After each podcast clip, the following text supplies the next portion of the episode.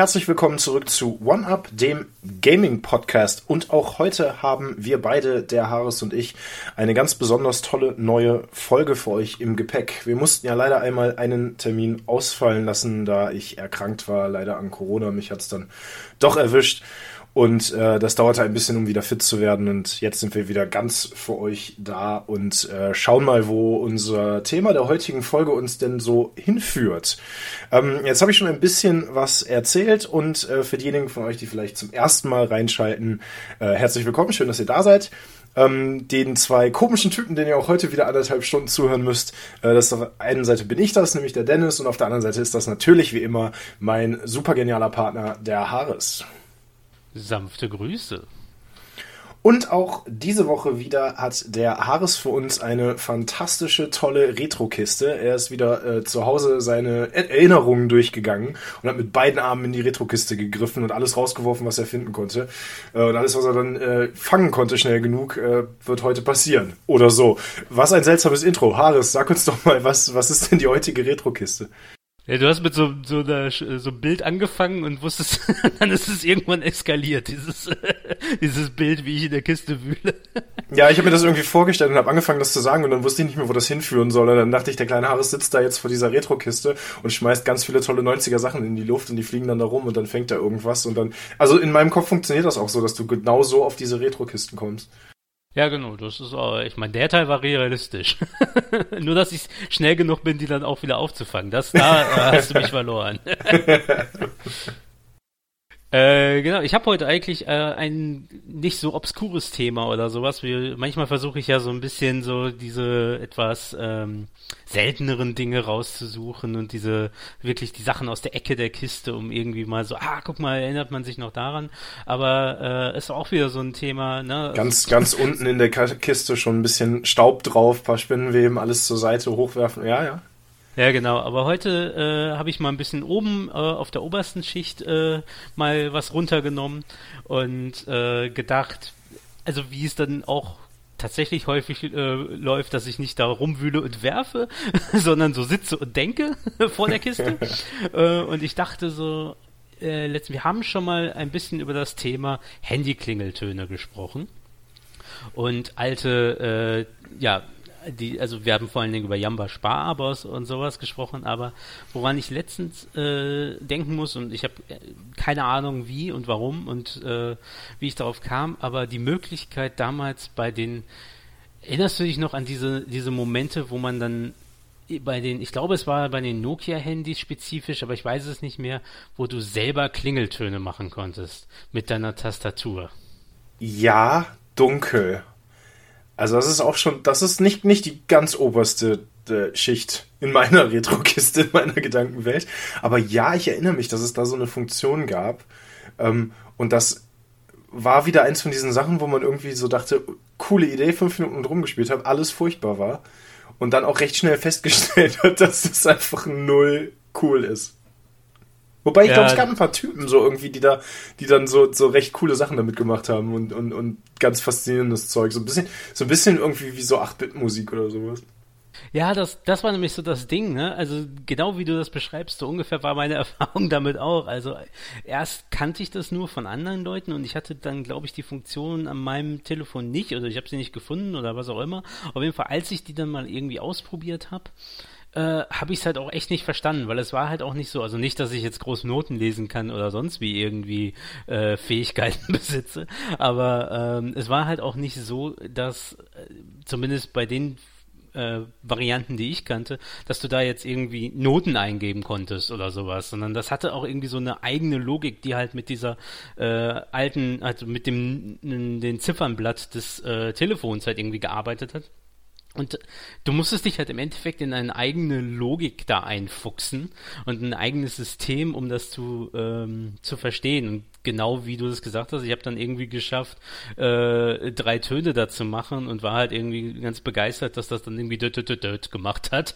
Und äh, weiter bin ich dann halt auch nicht gekommen. Aber dann gab es nämlich Leute, die sich da halt so richtig reingefuchst haben und das halt dann irgendwie geschafft haben. Und ich meine, das war dann am Ende immer noch super primitiv, weil das halt einfach nicht viel konnte, aber die haben es dann geschafft, halt eben Melodien, die man durchaus erkennen konnte, da zusammenzubasteln und halt irgendwie Songs nachzubasteln. Und das waren dann halt die, die Weirdos, oder die Leute, die halt eben, wir hatten ja über Sparabos gesprochen, die halt außerhalb dieser Sparabos versucht haben, dann diese äh, populären Songs nachzubauen. Und äh, das war dann schon wieder so ein, so ein Skill, den man sich da angeeignet hat, für einen ganz kurzen Moment der Zeit, der dann auch komplett obsolet wurde. ganz schnell. Ich finde sowas immer hyper faszinierend. Das erinnert mich auch immer so ein bisschen an diese Musikmachfunktion bei Mario Paint, die ja tatsächlich eigentlich so ein bisschen mit Noten gearbeitet hat, aber was ja auch irgendwie so ein bisschen so ein eigenes System ist und wo dann auch ganz viele Leute irgendwie ganz kuriose Dinge damit eingespielt haben. Und dann denke ich mir immer, jetzt überleg mal, wie viel auch bei diesem Handybeispiel, wie viel Zeit du da reinstecken musst und wie lange dich das kostet, um das zu tun und wie brillant das eigentlich ist, das zu machen. Und dann dominierst du quasi einen Bereich, der absolut überhaupt keine Rolle spielt. Einfach völlig irrelevant ist für, für, für wo, wo du halt irgendwie, so ein bisschen wie irgendwie die meisten, nur 90% der YouTube-Videos, ne, wo du halt irgendwie denkst, ha, cool, witzig, nächstes. So, ne? Und jetzt überleg mal, diese Leute hätten ihre ganze Brillanz in irgendwas Vernünftiges gesteckt. sag ich euch jetzt, ne? Ja, aber dann stellt man fest, äh, die, das, das wird halt so nicht funktionieren, weil die, ich glaube, es genau dieser Moment, dass es halt irgendwie so was völlig Obskures ist, fasziniert dann genau dieses, dieses Gehirn von dieser, dieser Person an der Stelle so, dass sie sich da so reinfuchsen kann und deshalb machen die das. Äh, aber ja, ich finde sowas auch immer total brillant und auch Mario Paint war halt echt eine, eine witzige Nummer. Da gibt's ja wirklich eine Szene, die mittlerweile so Mario Paint Nachbauten benutzt und äh, die dann aber halt um Funktionen erweitert sind und dann da halt irgendwie Songs basteln, weil bei Mario konntest du ja nicht mal zwischen, also du konntest ja keine Halb Töne machen und sowas, sondern einfach nur halt volle Noten und das war äh, sehr primitiv und ja, diese, diese Handy-Geschichten noch und ich weiß noch, dass es dann so ein Ding war, als es dann die Polyphon äh, Handy-Klingeltöne gab zwischen den Monophonen wahrscheinlich dann. äh, vorher äh, und die konnten dann halt mehr und dann konntest du halt viel, viel abgefahrene. Das war dann auch die Zeit, wo dann, dann eigentlich diese Sparabos und sowas und diese Songs, die du runterladen konntest, eigentlich erst losging. Weil dann konntest du erst wirklich irgendwie Melodien machen. Ja, und heutzutage ja irgendwie auch wieder völlig weg, ne? Hatten wir beim letzten Mal auch schon irgendwie. Ähm, ich meine, gut, mein Handy war wahrscheinlich seit, keine Ahnung, ich es gekauft habe, nicht mehr auf laut. Ähm, und dementsprechend brauchst du halt auch keinen Klingelton.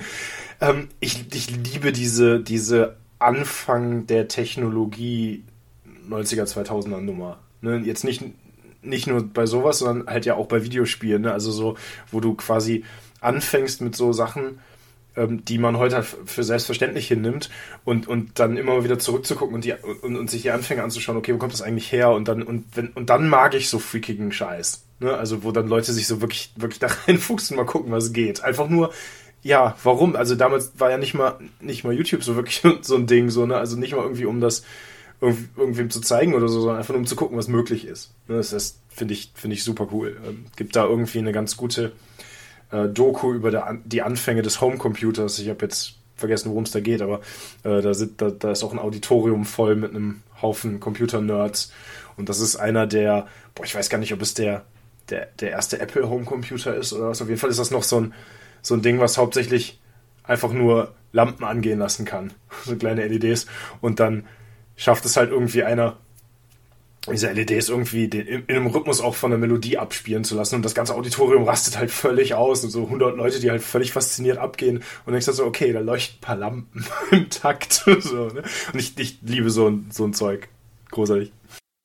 Ja, wenn man dann halt irgendwie also da war halt dann einfach die Begeisterung für da, die Möglichkeiten an sich und wenn dann Leute so gesehen haben, auch in diesen, diesen rudimentären Dingen, was das halt bedeutet, ne? Also man, wenn man halt so unbedarft, wie äh, wir da drauf gucken, ja, okay, es leuchten ein paar Lampen, aber die wissen halt, okay, wir haben aber etwas, was dahinter steht, an, an, an Technik und vor allen Dingen an Potenzial, was dann halt irgendwann möglich sein wird, mit dieser Logik, die wir jetzt da eingebaut haben. Das sind dann so die Leute, die halt eben sowas dann nach vorne bringen und das macht dann natürlich, eher, das ist dann halt super faszinierend und macht dann Spaß auch, äh, wenn Leute dafür, also dann Leute zu sehen, die so begeistert sind und also ich schaue da immer so ein bisschen neidisch drauf, äh, weil ich dann halt auch so diesen, diesen, einerseits diesen Enthusiasmus und auch diese Fähigkeit, mich da so reinzufuchsen und reinzubeißen und da halt dann auch die Geduld zu haben. Das äh, habe ich nicht so krass, wie das halt dann manche Leute äh, dann aufbringen können und ich finde das immer sehr faszinierend und beeindruckend.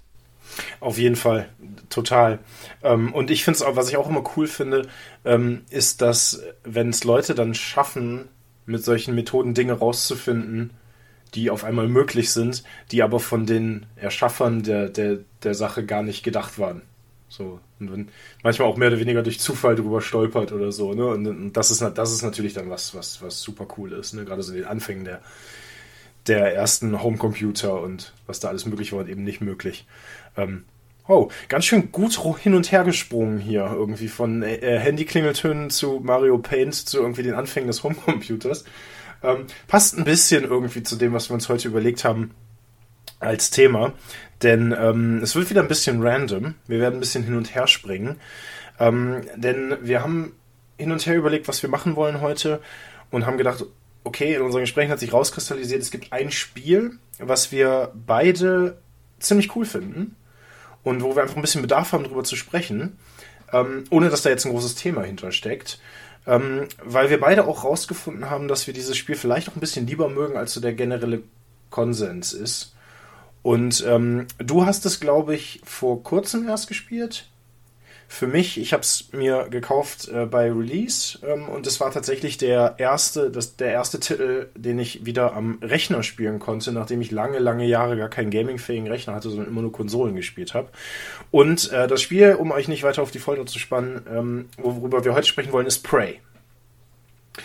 Vielleicht ein bisschen Kontext. Ähm, wir sprechen nicht über das aller, aller, allererste Prey, die ganze Nummer ist ein bisschen komplizierter, sondern wir sprechen über Prey aus dem Jahre 2017, gemacht von ähm, Arcane Studios und äh, gepublished von Bethesda.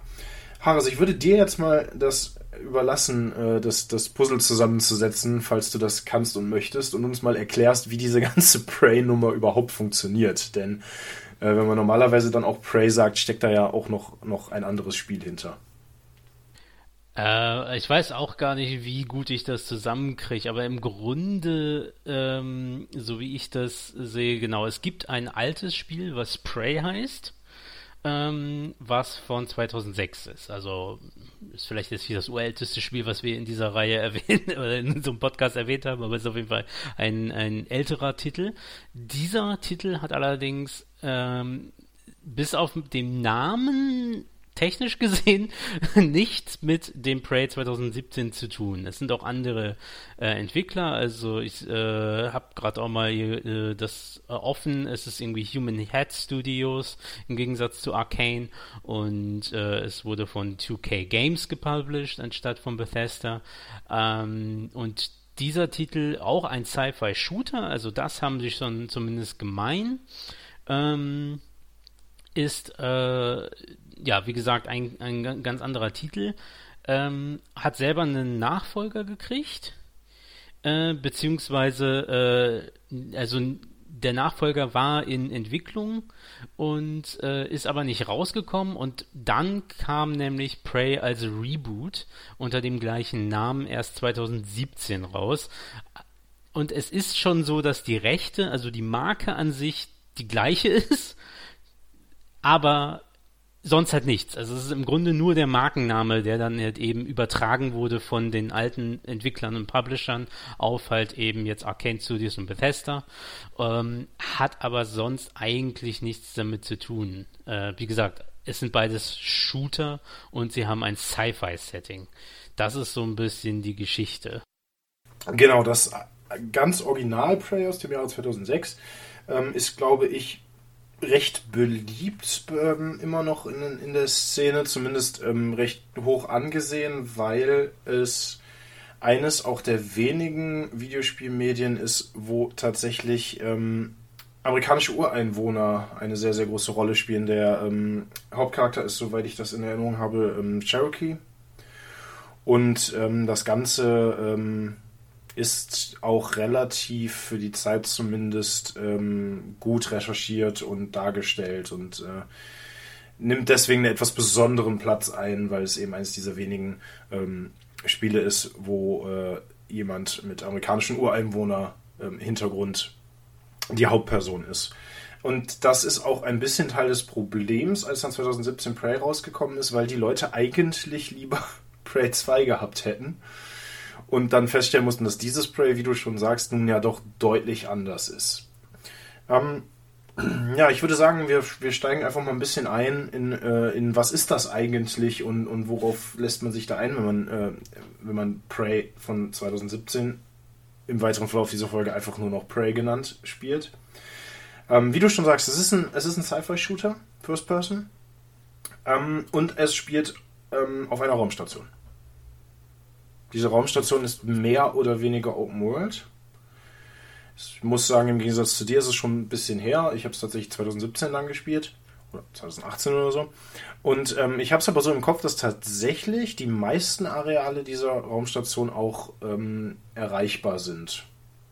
Mit also, Einschränkungen. Also, ich ich habe es ja noch nicht ganz durchgespielt, ähm, aber äh, zumindest jetzt am Anfang ist es so, dass man schon relativ, also du kannst nicht sofort überall hingehen, aber, ähm, oder anders ausgedrückt, du kannst relativ weit äh, durch die Raumstation gehen, aber es gibt halt dann ein paar, sagen wir mal so, so Metroidvania-mäßige Hürden, die dich davon abhalten, richtig viel weiterzukommen. Also du brauchst bestimmte Fähigkeiten und sonst was. Und es gibt bestimmte Bereiche, für die du halt Schlüsselkarten brauchst, die dann tatsächlich abgeschlossen sind. Also ganz am Anfang ist es noch ein bisschen ähm, bisschen sehr linearer, also wo es halt dann noch ähm, wo du halt sehr klar in eine Richtung ge äh, gedrängt wirst. So ab dem Zeitpunkt, wo ich jetzt so ein bisschen bin, also ich bin jetzt irgendwie so zehn Stunden, glaube ich, drin oder sowas oder ein bisschen länger, ich weiß es gerade gar nicht. Äh, da kann man schon verschiedene äh, Bereiche einfach mal abklappern, beziehungsweise auch zurück zu anderen Bereichen und du hast halt auch nicht nur, du hast halt deine Hauptstory, aber halt auch eben so kleine Sub äh, Nebenmissionen und die sind dann halt in unterschiedlichen Bereichen. Also es ist so so Mischung aus Open World und so Metroidvania, Metroidvania-mäßig. Also ja, schon so ein bisschen eher wie, wie ein Super Metroid in die Richtung. Ähm, ja. Aber ja, man kommt recht, recht weit rum. Ja, da merkt man die Parallelen, glaube ich, zu, zu, zu, Super Metroid und anderen Spielen. Ähm, ich mochte es auch, weil es ein Spiel ist, was eine für mich sehr interessante Atmosphäre kreiert. Ähm, kommen wir bestimmt später auch nochmal drauf, was, was ich damit meine. Du nickst nämlich schon. Und ähm, ich mag es auch, weil es für mich tatsächlich so in vom Gefühl her ein bisschen in einer Liga spielt, logischerweise, wie zum Beispiel äh, Bioshock oder aber auch Portal tatsächlich. Ähm, Portal ist natürlich ein völlig anderes Spiel, aber ich habe so ähnliche Vibes irgendwie, wenn ich, wenn ich Prey spiele. Ne? Also mehr zu, zu Bioshock tatsächlich. Ich glaube, die Parallelen sind deutlicher. Ähm, aber so vom Gameplay her, von der Flüssigkeit, wie das Ganze funktioniert, finde ich es ein bisschen, bisschen ähm, ähnlich wie Portal 2 zum Beispiel, so, ne? auch von der Atmosphäre her. Und ähm, was, was aber mein, äh, was ich am coolsten fand damals, als ich das gespielt habe, war der, der Artstyle, den, den die haben, der Grafikstil. Den finde ich total besonders. Was fasziniert dich an dem Spiel? Was findest du gut? Ja, mit Atmosphäre hast du schon das, das wichtigste Wort, glaube ich, genannt äh, für mich, weil ähm, das schafft das Spiel wirklich, wirklich gut, ähm, so eine super dichte Atmosphäre aufzubauen. Und es ist eine Mischung eben aus dieser, diesem Sci-Fi-Setting Horrorelementen, also ähm, ja, du hast schon gesagt, ne, Bioshock ist ein ganz klarer Einfluss. Äh, man muss natürlich an der Stelle auch, äh, hättest du, wenn ich jetzt ich das machen würde, äh, auch genannt, wir haben es vielleicht noch ein bisschen aufgeschoben, aber System Shock 2 ist halt das erste Spiel, was einem, glaube ich, auffällt, weil es halt doch sehr deutliche Parallelen gibt und ähm, die Historie des Studios und äh, der des, dieses dieser Entwicklung von Prey, weil das habe ich gerade so ein bisschen in der ähm, in dem Intro zu dem alten Prey äh, übersprungen beziehungsweise bewusst zur Seite genommen, weil dann gibt es noch diesen anderen äh, historischen Schwang, der eben an System Shock 2 ähm, hängt, wo nämlich Arcane Studios, die das entwickelt haben, ja auch Bioshock 2 gemacht haben und darüber halt eben auch Verbindungen zu ähm, System Shock haben und halt auch dem Entwickler. Also sie haben sich halt schon sehr äh, in ihrer Entwicklung daran orientiert und eine Raumstation im Weltall, Science-Fiction-Elemente und Horror-Elemente, das ist natürlich sehr, sehr klar. Und es gibt noch ein paar. Ich hab, muss dazu gestehen, dass ich System Shock 2 selber irgendwie fünfmal angefangen habe, aber nie durchgespielt, weil ich irgendwann immer die Orientierung verloren habe und dann aufgehört habe. Aber ja, diese Atmosphäre, die sie da aufbauen, das macht es für mich halt auch super ähm, beeindruckend und es, es schafft halt wenn ich außerhalb des, der Videospiele einen Einfluss oder eine, eine Sache, an die es mich erinnert, auch ähm, nennen muss, dann ist es tatsächlich auch der erste Alien-Film. So, ne, Horror im Weltall, gut, relativ basic, die, diese Parallele und irgendwie naheliegend, aber es, es ist halt, also es, es passt halt super, so in der Richtung. Ja, was man sagen muss, die, die Atmosphäre lebt natürlich auch viel davon, da vielleicht auch wieder die Parallele zu Bioshock, dass das Ganze ja ähm, so, also es spielt in einer, in einer Zukunft ähm, auf dieser Raumstation. Diese Raumstation ist halt, ja, wie soll man es nennen, Be besetzt, besessen, übernommen von einer seltsamen Alien-Lebensform, die Typhon genannt wird. Und ähm, dieses ganze Setting ist aber, lebt aber von auf der einen Seite dieses sehr futuristische Sci-Fi-mäßige und auf der anderen Seite aber von ganz klar so Retro Future-Elementen. Ne? Also die Raumstation sieht aus wie, wie in den 60ern, 70ern oder so, naja, 50er, 60er wohl eher als vielleicht sogar noch früher. Ähm, und äh, das ist natürlich, das ist, da ist natürlich eine ganz klare Parallele auch zu Bioshock zu erkennen. Ne? Weil Bioshock das ja ganz genauso tut in, in, in den meisten Spielen des Bioshock-Franchises. Ähm, und trotzdem finde ich aber, dass das Spiel genug Eigenes hat, um, um sich äh, zu rechtfertigen. Also ich finde es grundsätzlich, und das hat mich überrascht, als ich es damals gespielt habe, super interessant, dass wenn du die beiden Spiele Bioshock und, und Prey mal vergleichst, dass Bioshock ja eigentlich durchgängig, also zumindest Bioshock 1 und 2, dieses diese mega düstere, dichte Atmosphäre auf die Spitze treiben. Also da ist ja alles dunkel und alles verfallen und alles irgendwie eingestürzt und jeder einzelne Charakter, den du triffst, ist irgendwie krank. Und Prey finde ich aber in derselben Atmosphäre irgendwie deutlich bunter. So vom, vom, von der Art, vom Artstil her. Ich weiß gar nicht, wie es, wie es ausdrücken muss. Es hat, so, es hat tatsächlich bei mir so ein bisschen so Cell-Shading-Vibes, wie, wie das Ganze aussieht. Auch wie die Charaktere aussehen. Ne? Ich glaube, du, du weißt, was ich meine. Und der zweite Punkt, den, den ich dann noch besonders cool finde, ist, dass du aber zum größten Teil auch während deiner Reise durch diese Raumstation wirklich alleine unterwegs bist. Und auch das Ding ist nicht randvoll gepackt mit Action. Also es ist nicht so, dass du um jede Ecke läufst und dann, ne, das ist bei Bioshock ja ein bisschen anders, dass du um jede Ecke läufst und dann sofort irgendwie Angst haben musst, dass da, dass da ein Gegner steht, den du bekämpfen musst, sondern ich finde, die haben diese Sequenzen, wo man kämpfen muss, super cool eingebunden in das Gesamtkonzept und haben es geschafft, eine super Balance herzustellen. Und, und das zeigt auch, dass bei vielen von diesen Ego-Shootern weniger manchmal echt besser ist. Ne? Also wenn du jetzt nicht gerade Doom spielst. so, ne? Aber da, das, das finde ich halt cool, weil du halt, das, das hilft so ein bisschen diese, diese, dieses Mysterium um diese Alien-Lebensform am Leben zu halten, dass du auch gar nicht so viel darüber erfährst und dass du halt auch gar nicht so oft damit in Kontakt kommst. Also zumindest nicht, ne? Es ist keins von diesen, wir gehen um eine Ecke und erschießen irgendwas Ego-Shootern, sondern ähm, wirklich eine coole, coole Balance und, und sehr viel Wert auf Atmosphäre. Ja, das mit äh, dem, was du sagtest, von wegen das ganze bunt ist oder ähm, heller und irgendwie farbenfroher und sowas. Das finde ich auch total beeindruckend und ich meine, wir hatten ja schon mal darüber gesprochen in der letzten Folge äh, über, über unsere Erfahrungen und Geschichten mit Horrorspielen. Ähm, dieses Spiel würde ich auch schon zu weiten Teilen mehr noch eher in Richtung Horrorspiel als in vielleicht Shooter ähm, einordnen, wobei es halt eben ne, so ein so super Genre-Mischmasch ist, der halt viel, also auch Rollenspielelemente beinhaltet und alles Mögliche. Ähm, aber äh, das finde ich halt super faszinierend und auch ein Grund, warum ich es eigentlich so gerne spiele. Also ich, wie gesagt, ich bin noch nicht durch und werde es hoffentlich noch weiterspielen. Äh, wobei aber auch das der Grund ist, warum ich es nicht unbedingt lange am Stück immer spielen kann, weil es schafft mit dieser unfassbar dichten Atmosphäre, die es aufbaut, äh, mit diesen ganz vielen kleinen äh, Elementen, von denen du jetzt auch schon ein paar genannt hast.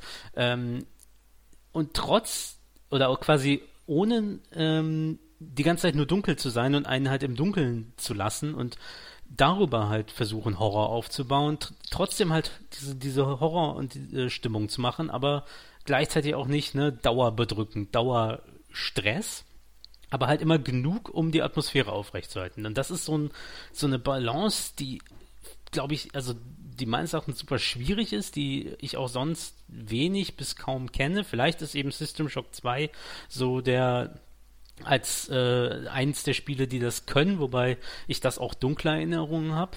Aber ähm, ja, Prey schafft es obwohl viele Teile dieser Raumstation eben nicht im, ne, so dieses typische Licht aus und es gibt nur so kleine flackernde Sachen, so das, das ist, kann natürlich auch super atmosphärisch und äh, gut gemacht sein, aber das ist halt so, das, das kennt man halt eben von anderen Horrorspielen und dieses Spiel schafft es halt in einem hell erleuchteten Raum äh, trotzdem diese, diese Horroratmosphäre aufzubauen. Und das ist, finde ich, sehr beeindruckend und gibt dem Ganzen halt eben eine sehr eigene Stimmung, weshalb ich da auch zustimmen äh, würde, dass es halt eben genug Eigenes hat und vor allen Dingen eine eigene Atmosphäre gegenüber den, ich sag mal, Dingen, von denen es inspiriert ist, äh, die es davon absetzen. Und äh, ich glaube, ein Element, was sie, was sie gut machen und was damit auch zusammenhängt, ist eben die, die Gegner, die man trifft. Also, ne, wie du sagst, man trifft sie nicht ständig, man bekämpft sie vor allen Dingen nicht ständig. Die, viele Gegner sind auch einfach zu stark für einen. Also man hat auch dieses Element, ohne dass es jetzt sowas wie Alien Isolation ist oder so ein Spiel, wo du halt die ganze Zeit von einem unbesiegbaren Gegner verfolgt wirst, äh, trotzdem dir halt so Gegner hinzustellen, an denen du erstmal vorbeigehen musst oder halt nicht hingehen kannst. Aber dann hast du halt zusätzlich diese ersten Gegner, die du triffst, diese Mimics, die als, als ihre äh, oder in ihrer Eigenschaft erstmal nicht sonderlich bedrohlich sind und die auch eigentlich selten eine richtige Gefahr darstellen, aber dadurch, dass sie hier diese Fähigkeit haben als Mimics, verwandeln sie sich halt immer in irgendwelche Gegenstände. Und es ist auch so eine Sache, die ich halt, die man sonst selten oder die ich in anderen Spielen selten gesehen habe. Also das Konzept von Mimics kennt man jetzt ja also schon aus D&D &D und auch entsprechenden Spielen, dass halt etwas aussieht wie eine Schatzkiste und sich dann halt als Monster entpuppt. Aber hier hast du halt wirklich dann die ähm, auch wirklich sehr verteilt und gut eingebunden in das Spiel. Diese, äh, ja, dann ist da halt so eine Mülltonne und die verwandelt sich dann halt in ein Monster. Und das ist selten gefährlich für dich als Spieler und selten super bedrohlich. Aber es schafft es dadurch, und weil es regelmäßig, aber nicht dauernd eingesetzt wird, schafft es auch dadurch so eine, diese Bedrohungsstimmung aufrechtzuerhalten, ohne dich aber unnötig die ganze Zeit unter Stress zu setzen oder halt auch dein, dein Erkunden oder dein Laufen durch die äh, Station jetzt auch noch, sagen wir mal, durch irgendwie ja, Monsterkämpfe oder sonst was zu, zu stören und zu blockieren. Also das finde ich auch so einen interessanten Kniff, diese Gegner da reinzubringen, die irgendwie nicht bedrohlich sind, aber halt dich dann trotzdem überraschen können. Ja, ich finde Mimics super nervig. Ähm, ich gebe dir recht mit all dem, was du gesagt hast, aber ich finde einfach, dass dieses Konzept, alles könnte ein Gegner sein, äh, im Normalfall nervig. Aber ich muss zugeben, dass die das bei dem Spiel wirklich clever machen. Es gibt ja auch, du hast ja eine Möglichkeit, die zu erkennen. Ich weiß nicht mehr ganz genau, was das war. Ich glaube, es war irgendwie so ein Wackeln ja. oder sowas. Ja, also du kannst sie erkennen, äh, genau, sie, sie vibrieren oder bewegen sich teilweise als ihre verwandelte Version und nachher kriegst du halt auch so ein Gerät, also sobald du diese Psi-Kräfte kriegst, vielleicht leichter Spoiler, aber nach ein paar Stunden im Spiel, gut, wenn man den System Shock Einfluss kennt, äh, dann, dann weiß man das, äh, also da spielen auch sowas wie so eine Art Psi-Kräfte äh, eine, eine Rolle und du kriegst halt ein Gerät, mit dem du dies quasi auslösen kannst und da kannst du quasi einen, einen extra Feature aktivieren, womit du dann, sobald du in der äh, der Sicht davon bist, äh, die sehen kannst. Also es ist nicht so, als ob du denen hilflos ausgeliefert bist und äh, aber ja, ja, sie können sehr nervig sein, aber ich finde, ich finde, sie tragen in dieser Situation zu der Atmosphäre bei. Ja, wie gesagt, bei dem, bei dem Spiel gebe ich dir da auch recht, dass die da eher, äh, eher positiv sind für mich jetzt als negativ. Ähm, und ähm, was das Einzige, was mich an manchen Stellen vielleicht ein bisschen gestört hat oder geärgert hat, ist, dass das Spiel ja doch mit einer gewissen Ressourcenknappheit auch arbeitet. Und du je nachdem, wie gut du das, und das ist kann, kann jetzt das Spiel eigentlich nichts für, ist jetzt so meine Schuld, weil ich einfach auch manchmal zu schlecht bin dafür. Aber je nachdem, wie gut du durch bestimmte Areale gehst oder durch bestimmte Situationen kommst, durch die, diese Schlüsselsituation, kannst du dich auch in fast unlösbare äh, Situationen bringen. Und dann ist der, ist das, braucht man eine sehr hohe Frustrationstoleranz, um, um da durchzukommen. Also ich weiß, dass ich einen Gegner wirklich nur geschafft habe, weil der sich halb festgebackt hat irgendwo. Und ich selbst dann fast keine Munition mehr gehabt hätte, um, oder was auch immer ich da brauchte, irgendwie Batterien oder nee, nee ich bin jetzt gar nicht mehr so auf dem, auf dem Laufenden, was da gerade da der Fall war. Aber das war sowas, wo ich dann gedacht habe, okay, ähm, das, das äh, verlangt einem dann doch ein bisschen was ab an äh, wie du mit deinen Ressourcen umgehst und wie du durch das Spiel gehst. Und ich muss auch zugeben, nachdem ich so zwei Drittel des Spiels wirklich sehr langsam gespielt habe und sehr versucht habe, alles zu erkunden und viel rauszufinden über auch die, die, die Geschichte oder die Nebenmission oder was auch immer, die NPCs, die man dann trifft. Ich dann so die, das letzte Drittel, da bin ich dann wirklich ein bisschen durchgehetzt. Da wollte ich es dann nur noch durchspielen eigentlich. Ähm, es hat eine gute Länge. Ja, ne, also es ist, es ist jetzt nicht, äh, nicht eins von denen, die, wo du irgendwie nach acht Stunden durch bist und dann denkst, okay, hätte auch noch zehn Stunden länger sein können. Es ist aber auch keins von denen, die irgendwie großartig viele Längen haben, wo du halt stundenlang dran sitzt und, und es hat so vom Gefühl her gar keinen Grind. Ähm, alles entwickelt sich recht natürlich. Ähm, aber ja, ich, ich musste irgendwann musste ich mal alles beiseite schieben und einfach mal so schnell wie möglich durch, weil ich es halt unbedingt durchspielen wollte. Ähm, und die, die Story, weil wir noch gar nichts drüber gesagt haben, ist jetzt keine besonders große ähm, Meisterwerkgeschichte, die die dahin gezaubert haben, sondern es geht eigentlich mehr um diese Situation, die Atmosphäre und dieses, diese Lebensform hat das übernommen. Und du musst jetzt quasi, eigentlich, eigentlich ist dein Ziel ja nur wegzukommen, mehr oder weniger. Ähm, du bist ja auch über weite Teile, wie gesagt, alleine.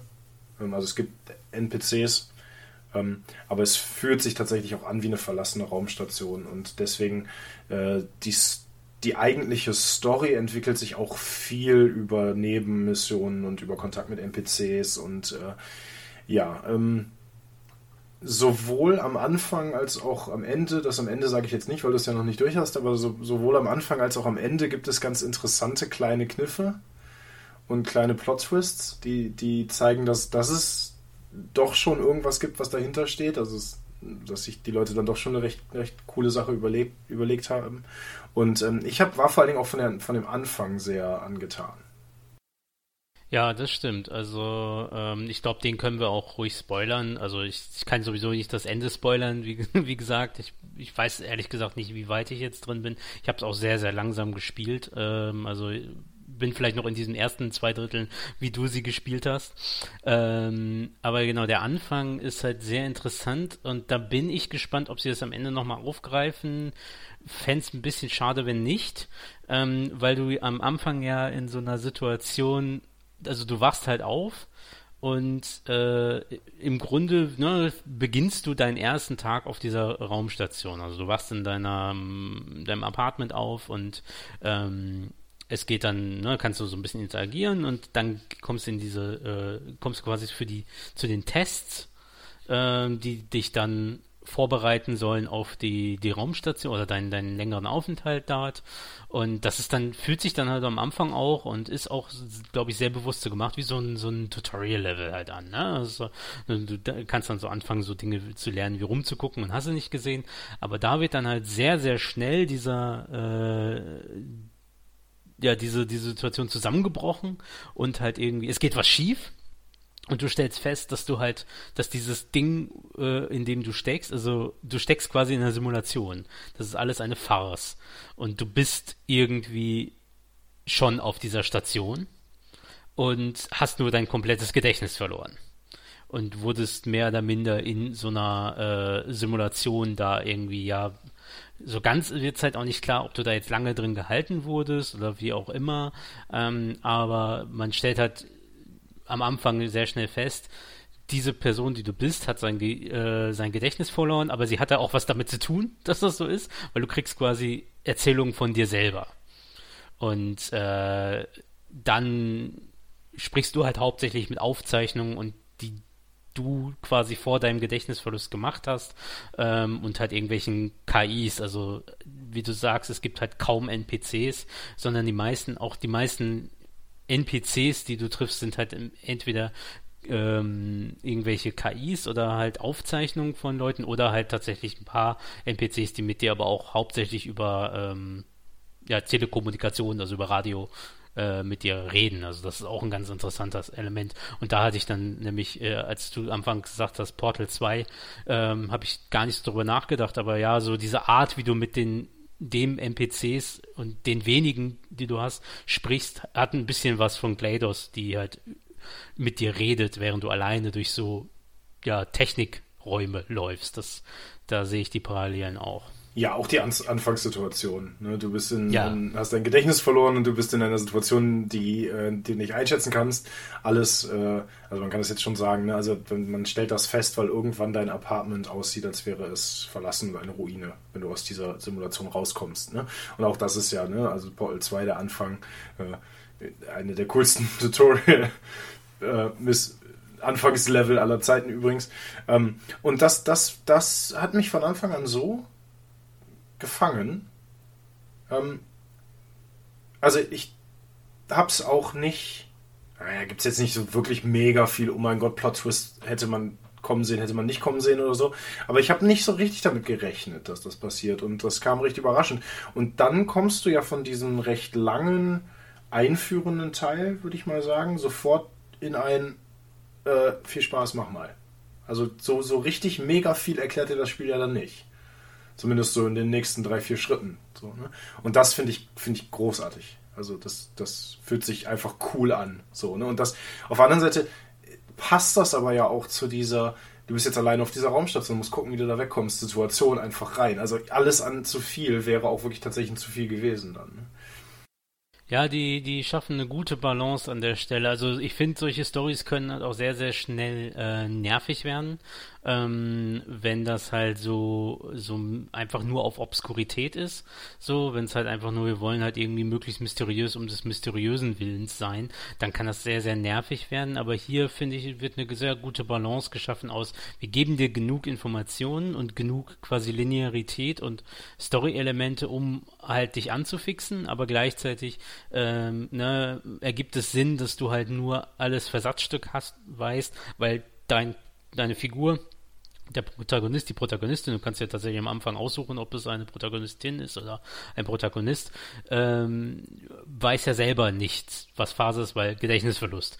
Und natürlich ist Gedächtnisverlust immer so ein relativ Trop, äh, so ein ne, relativ abgegriffener Trop äh, in so Filmen, Videospielen, aber an der Stelle fand ich es jetzt echt auch nicht schlimm, sondern es hat bei mir auch den, den gleichen Effekt gehabt, dass ich halt dieses Intro gespielt habe ähm, und gedacht habe, wow, das ist jetzt vielleicht erfindet es das Rad nicht neu, aber es ist einfach ein, es, es hilft einfach einen coolen, äh, eine coole Grundatmosphäre zu schaffen, eine coole Stimmung direkt aufzubauen und hat einfach mich auch sehr schnell gepackt. Äh, ja, und dann hat mich der Rest der Story auch bisher noch äh, bei der Stange gehalten, um wieder immer wieder hinzukommen, auch wenn ich in einigen Situationen mir tierisch in die Hose gemacht habe und dann erstmal ausmachen musste. ja, ich hatte, ich habe diese Horrormomente tatsächlich gar nicht so mehr präsent. Die waren mit Sicherheit bei mir auch da, aber ich hatte tatsächlich in manchen Situationen so ein bisschen das Gefühl, dass das ist jetzt nicht wirklich was Positives, was wir auch schon mal besprochen haben, nämlich bei Alan Wake, was ich bei Alan Wake hatte. Dass du konfrontiert wirst mit Gegnern, die du eigentlich so nicht besiegen kannst und du einfach nur durch willst. Glücklicherweise ist das, ist das jetzt nicht oft und auch nicht sehr extrem bei Prey. Ähm, aber je nachdem, wie man spielt, kann das schon ein paar Mal vorkommen. Und das, das fand ich dann, das finde ich immer ein bisschen schwierig. Ähm, auf der anderen Seite erzeugt das natürlich dann aber auch die, dieses, äh, diese Hilflosigkeit, die die haben wollen. Ne? Also du bist wirklich alleine auf dieser Raumstation und da ist ein übermächtiges Alien oder eine übermächtige Lebensform oder wie auch immer man es nennen will, ähm, gegen die du auch erstmal so nicht ankommst. Ne? Was ich cool finde aber noch auf der anderen Seite ist, dass diese, dass das die, eine Art von Open World ist, die halt eine, eine gute Größe hat. Also sie überfordert einen nicht. Sie ist trotz allem immer noch irgendwie recht linear Ähm, es sind sehr begrenzte Räume zum größten Teil. Es sind keine großen, unfassbar weiten Areale. Ähm, die sind gut gestaltet im Sinne von, man verläuft sich nicht wirklich. Ähm, man muss zumindest vom Kopf her jetzt nicht allzu viel backtracken und trotzdem gibt das Spiel dir aber die Möglichkeit, auf verschiedene Art und Weisen durch diese Areale zu kommen. Und das finde ich cooles Leveldesign. Also das gefällt mir wirklich sehr, sehr, sehr, sehr gut. Weil du so, so zwar immer das Gefühl hast, du, du, du, du folgst einem Sinn gerade, aber es niemals so klassisch Railroading betreibt. Und, und das ähm, ist, ist so eine Leveldesign-Sache, die ich auch ganz gerne ähm, da an diesem, an diesem Spiel mag. Und so wie ich das in Erinnerung habe, funktioniert das halt auch sehr viel über Ebenen, dass, dass, dass diese Raumstation verschiedene Ebenen hat und du halt, ne, also Vertikalität, je nachdem, wie weit du bist oder was du gerade machen musst, umso höher oder tiefer kommst du halt eben auf diesen Ebenen. Ne? Und die Raumstation verändert sich auch. Ich weiß jetzt nicht, ob du davon schon viel mitbekommen hast, aber die Raumstation mit Fortschreiten der Spielzeit und mit immer fortschreitender Entwicklung auch dieser Übernahme durch diesen, diese Alien-Lebensform sehen Areale am Anfang auch anders aus als dann zum Schluss hin. Und das ist auch eine, auch eine coole Sache, einfach ein bisschen, bisschen Veränderung da reinzubringen. Und deswegen führen sich dann halt die Momente, wo man halt backtracken muss, nicht ganz so sinnlos an, weil zumindest die Umgebung ja anders und neu ist. Ja, genau. Und dann hast du halt auch wieder diese Metroid-Elemente äh, drin, dass du halt dadurch, dass du eben neue Fähigkeiten gekriegt hast oder neue äh, Gadgets oder sonst was, wenn du backtrackst, dann kannst du eben bestimmte Dinge anders machen bzw. anders erreichen und so. Dadurch ist das Backtracking halt an der Stelle auch nicht so nervig, sondern ne, du, du hast halt durchaus einfach andere Möglichkeiten. Und ja, das Leveldesign ist dahingehend auch sehr clever. Ähm, meine ich mal, also ich, ich kann auch gleich nochmal generell, ich habe auch Kritik an dem Spiel. Also wir singen da jetzt ein ziemliches Loblied drauf und ich finde auch gerechtfertigt, aber klar, es ist nicht perfekt. Ich habe da auch so einige meine, meiner äh, Szenen gehabt, wo ich gesagt habe, boah, und ich habe es auch schon ein paar Mal genervt ausgemacht ähm, und trotzdem halt immer wieder an. Ähm, aber äh, das ist auch wieder, also das Leveldesign ist dahingehend auch ganz cool, weil es durchaus versucht, dir die, dadurch, dass du ja die verschiedenen Möglichkeiten hast, auch Fähigkeiten zu äh, auszuprobieren leveln. Also, na, ob man jetzt eher, also kannst du Sachen wie Hacking lernen, du kannst Sachen wie Reparieren lernen, du kannst dann eben gar nichts davon lernen, aber dafür äh, schwere Sachen schmeißen und äh, versucht dir durchaus verschiedene Wege auch zu geben, die sich all, ja, ich weiß nicht ob alle, aber die, ich habe schon das Gefühl, so von dem, was ich sehe, dass durchaus mehrere Wege sinnhaft eingebaut sind und dir halt die Möglichkeit geben, deine Fähigkeiten zu nutzen, ohne dass es jetzt einfach nur so, ja, hier ist das jetzt nur da, damit du es halt mal machen kannst, sondern dass du halt dadurch auch schon ein bisschen was hast ähm, und dadurch halt eben verschiedene Möglichkeiten hast, um etwas herumzukommen oder irgendwo hinzukommen. Wobei ich schon da dann eben einen Kritikpunkt sagen muss, es ist dann am Ende häufig doch nicht so variantenreich, beziehungsweise manchmal hat man schon das Gefühl, es gibt halt eben, wie du sagst, so Bereiche, wo halt eben sehr gewünscht wird, dass man eine Sache in einer Richtung macht und das dann halt doch ein bisschen dich in einen linearen Pfad ähm, ja schiebt und wo man schon sehr merkt, okay, da wollten die Entwicklerinnen, dass man das so und so löst und hat jetzt nicht unbedingt die Variante, das mit einer seiner anderen Fähigkeiten zu machen. Ja, ich weiß, dass ich sehr stark, äh, ich glaube, sehr stark in die Richtung Reparieren gegangen bin. Ähm, und äh, weiß, dass ich den, das Element aber auch ganz cool fand, ne? dass du halt da, dass, dass du zwar, ich sag mal, Rollenspielelemente, Skillspielelemente hast, aber die doch sehr eingeschränkt sind, meiner Meinung nach. Also nicht im Sinne von negativ eingeschränkt, sondern sehr abgespeckt und, und äh, kannst immer wählen zwischen ein paar Dingen oder so. Ne? Und das, das überfordert mich halt nicht. Ich habe oft das Gefühl, gerade wenn so ein Spiel äh, gerade so ein First-Person-Spiel ähm, versucht, zu viel Rollenspiel zu betreiben, dass mich das dann überfordert und dass ich da auch nicht mehr durchblicke. Und äh, diesem Spiel tut das gut, dass diese Elemente halt sehr äh, ähm, rudimentär drin sind. Ähm, weil, weil ähm, ich finde, dass es einem zumindest den, wie du sagst, zumindest den Anschein gibt, äh, dass man eine gewisse Wahlmöglichkeit hat. Ich stimme da vollkommen mit dir überein. Oft ist es schon so, dass da, glaube ich, ein ganz klarer Weg hintersteht, von den Entwicklern vorgesehen. Ich fand zu den paar negativen Sachen, die ich gesagt habe, schon ähm, vielleicht noch zusätzlich, ich fand tatsächlich das eigentliche Kämpfen in vielen Fällen eher störend.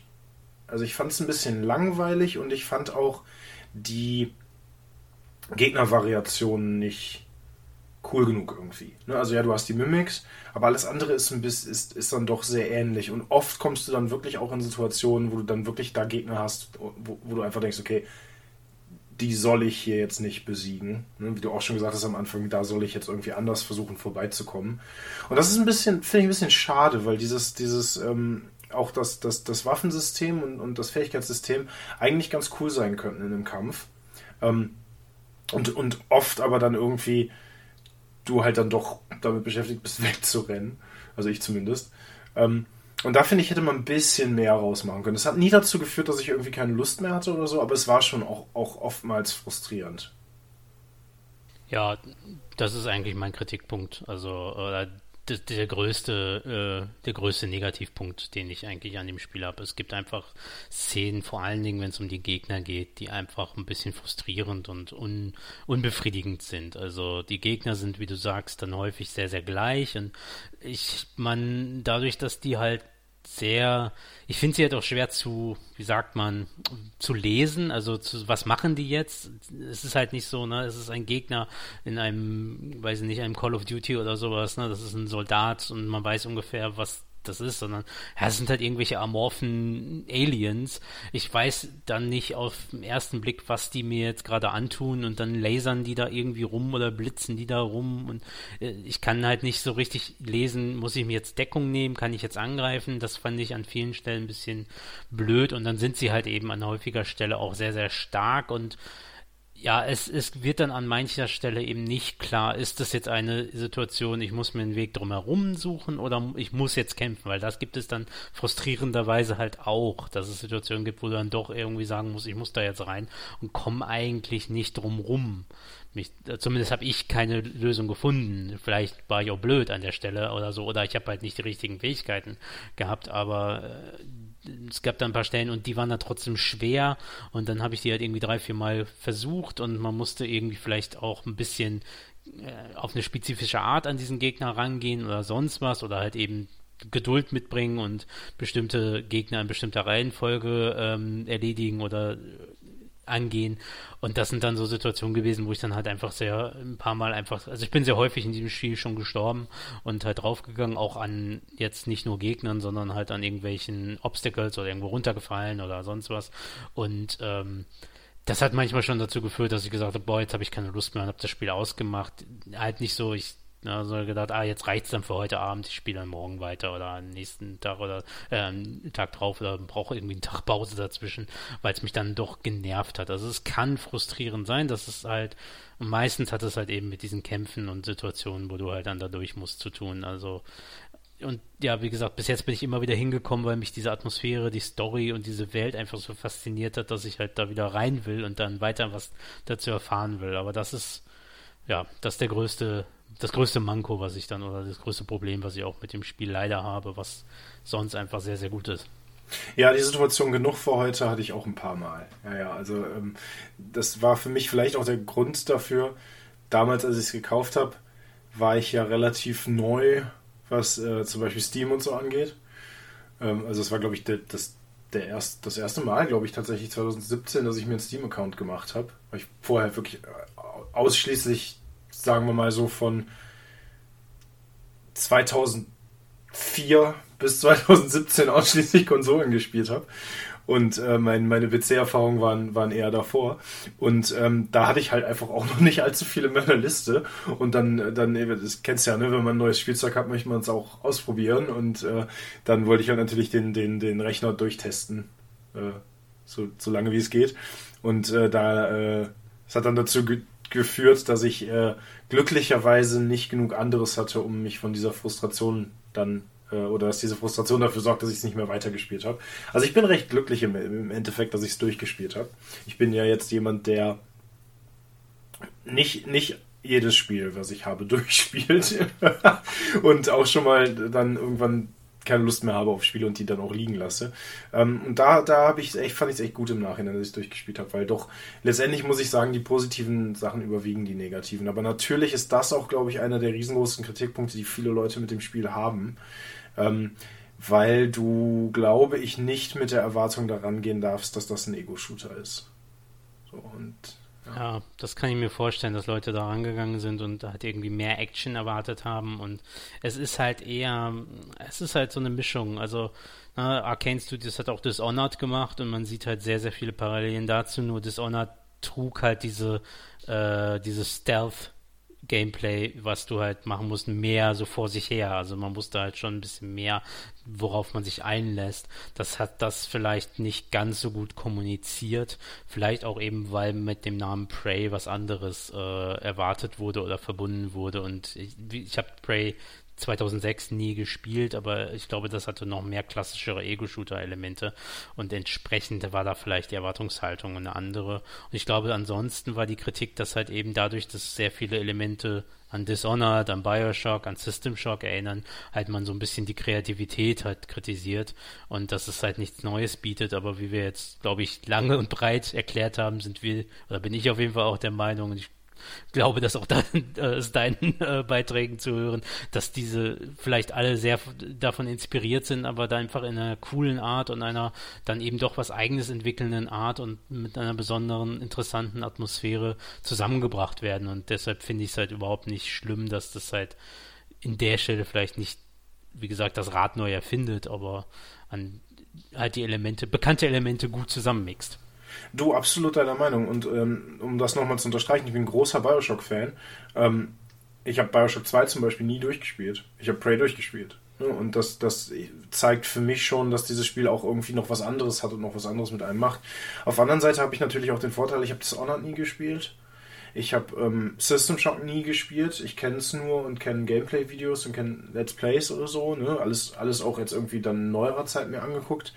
Ähm, und so war das dann halt eins von diesen Spielen, die halt für mich neu waren. Ne? Also ich kannte eben diese Parallelen zu Dishonored nicht. Ne? Und ja klar, von dem, was ich über das Spiel weiß, ist das genauso, wie du das sagst. Ne? Dishonored ist schon, geht schon offener damit um, dass es ein Stealth-Spiel ist. Also Prey sagt dir das halt nicht.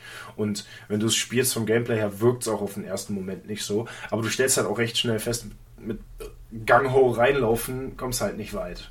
Das will das Spiel halt nicht von dir.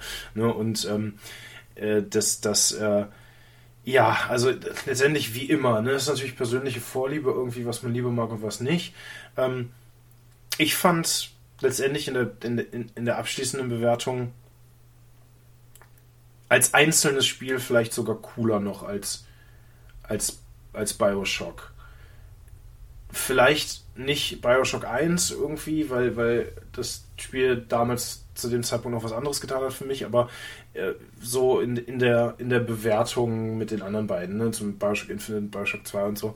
Ähm, einfach weil, weil das auf der einen Seite eben diese sehr, sehr, sehr, sehr dichte Atmosphäre hat und auf der anderen Seite aber auch natürlich klar so sowas, ne, irgendwie so, so, so eine Rolle einnimmt. Ne? Irgendwie gerade einen neuen PC gekauft, bleibt halt natürlich hängen. Und das macht das Spiel dann vielleicht auch in, in, in meinem Kopf ein bisschen besser, als es eigentlich ist. Ja, das kann auch also ich habe so, ich habe auch Dishonored gespielt und das auch tatsächlich durchgespielt. Also ich hatte jetzt, ich habe System Shock 2, wie gesagt, fünfmal angefangen, nie durchgespielt und auch nie besonders weit gespielt. Also ich habe durchaus ein paar Parallelen gehabt und trotzdem finde ich, habe ich da viel Eigenes gefunden. Und äh, mir sagt zum Beispiel die Atmosphäre, also ne, und äh, die, die, die, das Setting von Prey, worüber wir gesprochen haben, sehr viel mehr zu als das von Dishonored, obwohl ich das halt auch gerne gespielt habe und auch eben zumindest äh, den ersten Teil durchgespielt gespielt habe. Also ähm, ja, also auch wenn man dieses Spiel kennt, kann Prey einem was bieten, finde ich. Und äh, finde die, die Kritik, die man dann so liest, dass es halt zu unoriginell sei, an der Stelle nicht unbedingt immer passend. Aber an sich hat es ja auch, glaube ich, soweit ganz gute Bewertungen gekriegt. Es war halt nur nicht so ein. Es ist halt relativ so, ja, ist ganz gut und ist dann so ein bisschen untergegangen und hat sich dann auch nicht so verkauft. Und das ist halt ein bisschen schade an der Stelle gewesen, weil, ja, sehr solide, gute Ego-Shooter ja, beziehungsweise Stealth-Action äh, Singleplayer-Spiele werden ja immer rarer, gerade natürlich im, im AAA-Bereich und halt im, ne, also die großen Spiele so in dieser Richtung habe ich zumindest jetzt so, ist so meine Beobachtung, aber vielleicht bin ich auch nicht ganz auf dem aktuellen Stand, aber es, es kommen ja immer wieder welche raus. Es ist nicht so, als ob die weg sind, aber es, die sind halt immer noch ein bisschen rar.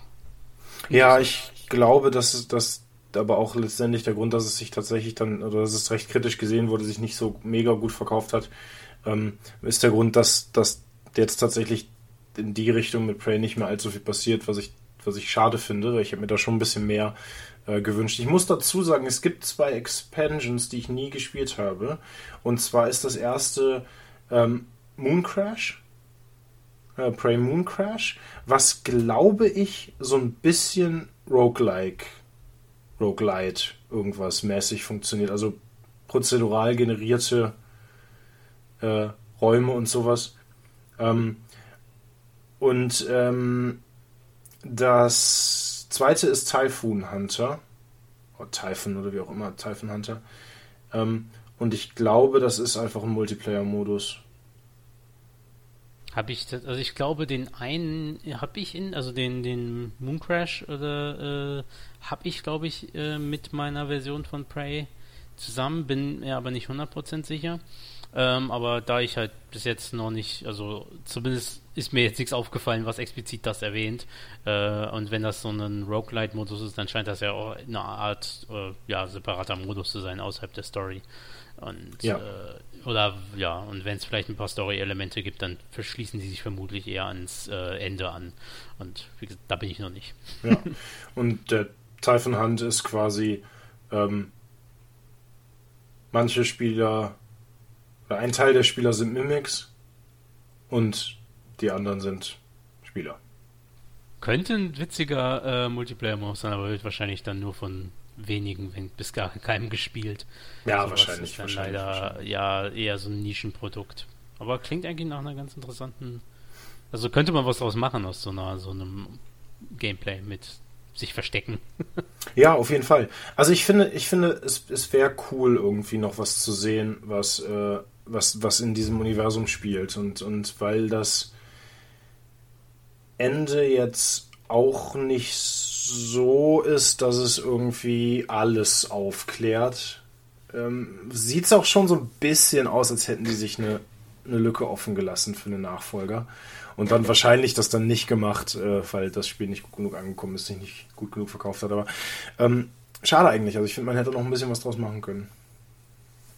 Na, vielleicht, vielleicht. Manchmal kommen ja dann Sachen doch wieder und vielleicht wird es dann irgendwann mal fortgesetzt oder es gibt irgendwie doch noch. Oder, oder es gibt das richtige Prey 2, was die Leute eigentlich haben wollen. vielleicht auch das. Ja, hast du noch eine Kleinigkeit oder eine Anmerkung zu Prey oder? Nein, also ich finde, ich finde, was man sagen kann, ist, es hat mir sehr viel Spaß gemacht. Ich habe sehr gerne durchgespielt. Ähm, ich habe ich hab mich sehr gefreut darüber nachher, dass ich es durchgespielt habe. Und wenn man es für einen Zehner kriegt, ist das jeden Euro wert. So. Ne? Also Vollpreisspiel, hm, würde ich eher sagen, ah, schaut, schaut mal, ob ihr im Steam Sale abgreifen könnt oder so. Ne? Aber 10 bis 20 Euro macht man da absolut nichts falsch mit. Ja, ich glaube, man wird es auch kaum noch für 60 Euro Vollpreis finden, sondern es nein, wird wahrscheinlich nein. so dauerreduziert sein und für einen auch, also hätte ich es mir jetzt zu einem Zeitpunkt gekauft, wo es 30 gekostet hätte, hätte ich mich jetzt auch bisher schon nicht geärgert und ich habe es ja noch nicht durch. Und heutzutage kriegt man es ja einfach auch äh, für ne, wenige Euros und dann ist es es auf jeden Fall wert. Also ja, ich finde es auch einfach ein sehr unterhaltsames Spiel. Ich mag eben Singleplayer, Sci-Fi, Action, Stealth, irgendwas. also und ja, ja, die, die Folge und dass wir so lange uns darüber unterhalten konnten, ist, glaube ich, auch ein Zeichen dafür, dass in dem Spiel einfach auch echt durchaus eine Menge drin steckt. Ja, ich habe das ja oft so, ne, dass ich, dass ich, dass ich Dinge mag, die von, von der breiten Masse irgendwie ein bisschen kritisch gesehen werden. Und bei dem Spiel war es wirklich so, dass ich das, dass ich einen großen Teil der Kritik auch einfach nicht verstanden habe. Ne, weil ich dachte, okay, das sehe ich anders oder das Spiel fühlt sich für mich anders an als das, was ihr da beschreibt. Ähm, und wie du aber auch schon gesagt hast, es ist natürlich kein, kein, kein Meisterwerk oder so. Ne? Also es hat seine Schwächen, aber ähm, ich, ich hab's jetzt nicht mehr, ich könnte jetzt mal eben reingucken irgendwie in, in meine Bibliothek und mal schauen, wie, wie lange es mich gekostet hat, um das durchzuspielen. Das geht ja glücklicherweise recht gut. Schauen wir mal. 18 Stunden. Also In 18 Stunden war ich durch und, und, und äh, das, da äh, hast halt einfach 18 Stunden Spaß mit für 30 Euro und gut ist, ne? Also was willst du mehr? Ja, so wirklich. Und ja, also gerade von der Atmosphäre her und so ist es halt schon was, was es was, was, was Besonderes macht. Also ne, nichts außergewöhnlich nie da gewesen besonders, aber halt eben, es bringt einfach Teile echt gut zusammen. Also ich bin auch bisher sehr glücklich und ich möchte es halt auch äh, durchspielen, wenn ich halt die, ich habe wie immer irgendwie parallel einen Haufen Spiele, die ich spiele und nicht genug Zeit dafür, aber ich möchte eigentlich mir noch die Zeit nehmen und jetzt, wo du mir die 18 Stunden sagst, wenn ich da jetzt schon einige drin habe, irgendwie die 10, dann ist es, ist es gar nicht mehr so viel und ich, mich würde schon interessieren, wo denn die Story führt. Ja, also es lohnt sich. Spiel das, spiel das durch. Wird, wird dich nicht enttäuschen. Das Ende ist cool. Ja, jetzt haben wir äh, ganz viel über ein Spiel geredet, in Abwechslung dazu, dass wir sonst immer ganz viele Spiele uns hin und her werfen. Das finde ich aber auch mal erfrischend. Äh, ich könnte jetzt noch äh, für die letzten paar Minuten ein, eine kleine Erfahrung, eine kleine Retro-Erfahrung, äh, die, die mich erfreut hat, äh, die ich in den letzten paar Wochen, wo wir uns nicht gehört haben, liebe äh, Zuhörer und äh, uns nicht gesehen. Na gut, wir haben uns gesprochen und auch digital gesehen, aber zumindest nicht in diesem Format gesehen haben, Dennis, wo ich einen kleinen Bericht zugeben kann. Ich finde, wir sollten auch langsam anfangen, die paar Leute, die uns noch zuhören, mit irgendeinem völlig äh, geisteskranken äh, Gottkomplex Namen zu bezeichnen, irgendwie so, liebe One-Up-Gemeinde oder so. Ich habe das Gefühl, das tun alle irgendwie oder alle, alle sind immer eine Community. Ich finde, wir brauchen da irgendwie so Ja, Sekte. die haben auch immer irgendwie so, so kitschige Namen. Ja, ja, ja genau. Das irgendwie, weiß nicht, bei uns sind das die One-Up-Pilze oder so. Ja, gen genau sowas. Wenn ihr eine coole Idee habt äh, und, und ihr irgendwie meint, dass wir einen Namen für unsere ganzen Follower brauchen, dann Aki, sei doch so lieb und schreib dem Maris einen Brief mit deinen Vorschlägen. Alle anderen kommen wir später zu, können uns über andere Wege erreichen. Aber ja, ich finde, wir brauchen irgendwie so, wir, brauchen, wir müssen uns dann auch so irgendwie so völlig seltsame Namen geben, so, so ein bisschen wie Ghost, so ne, irgendwie der Imperatus Maximus oder sowas, geil, weiß ich nicht. Sorry, ich hab dich völlig random unterbrochen. Nö, kein Problem. Äh, ja, genau. Ich habe einfach in den letzten Wochen äh, auch bei dem letzten GOG-Sale ähm, ein bisschen zugeschlagen und ich habe eine Lücke in meiner meiner Gaming-Historie gefüllt ähm, und über die ich sehr froh bin. Und diese Lücke du war. Du hast dir endlich einen N64 gekauft und findest ihn jetzt doch toll. Genau, ich möchte jetzt darüber über die Liebe zu Ocarina of Time und vor allem dem Grafikstil ja. berichten. Sehr gut. Ähm, alles klar, hau rein. nee, ähm, kommen wir später zu. Äh, ich habe äh, tatsächlich ein Spiel gespielt, was ich lange Zeit, zumindest legal, nicht habe spielen können. Und äh, ich es doch nicht getan habe. Weniger jetzt bei mich die, die Illegalität dessen äh, jetzt so beaufgeeignet, aber weil ich es auch dann einfach nicht auf dem Schirm gehabt habe, das mal endlich zu tun. Und zwar das Spiel Star Wars Dark Forces. Sagt ah, dir was? Ja, da klingelt was. Genau, Star Wars Dark Forces ist der erste Teil eigentlich der Jedi Knight-Reihe. Mhm. Ähm, die ein, also der, der erste Jedi Knight-Teil, wir haben ja vor allen Dingen auch über Jedi Knight 2 schon auch in diesem Podcast und in unserer Star Wars-Folge gesprochen. Der erste Teil der Jedi Knight-Reihe heißt eigentlich, oder zumindest im, im amerikanischen Sprachraum, Star Wars Dark Forces Jedi Knight. Wunderbarer Titel, ist sehr kurz und knappig äh, und ähm, ist eigentlich ein Sequel das wusste man, war gut, das wusste man wahrscheinlich schon auch in Deutschland, aber in Deutschland wäre es zumindest auf dem Marketing nicht so klar gewesen, weil es eben der Dark Forces-Titel äh, rausgenommen wurde, schlicht und ergreifend, weil der erste Teil, Star Wars Dark Forces von 1995, ähm, indiziert war in Deutschland, und zwar bis 2020. Also bis September 2020 war dieses Spiel in Deutschland nicht legal erhältlich. Und was auch tatsächlich bedeutete, dass du es nicht auf GOG legal kaufen konntest. Natürlich über VPN und solche Mittel, aber halt eigentlich nicht ähm, kaufen konntest. Also beziehungsweise indiziert bedeutet nicht natürlich illegal, das ist jetzt eine unkorrekte Verknappung. Es bedeutet ja eigentlich nur, dass du es nicht bewerben darfst und dass du es halt nur ab 18 besitzen darfst und keine öffentliche Zuschaustellung und solche Geschichten dazu tun darfst. Und äh, was aber halt dann eben de facto meistens bedeutet, dass du zum Beispiel bei GOG gibt es keine Altersabfrage, keine Verifikation deines Alters und dann, wenn du mit einer deutschen IP darauf surfst, dann werden solche Titel halt nicht angezeigt, weil es halt einfacher ist, anstatt jetzt irgendwie zu, rauszufinden, ob du tatsächlich 18 bist. Und, äh, was, ist, was, was ist der Grund? Weil Stormtrooper erschießen doof ist oder was?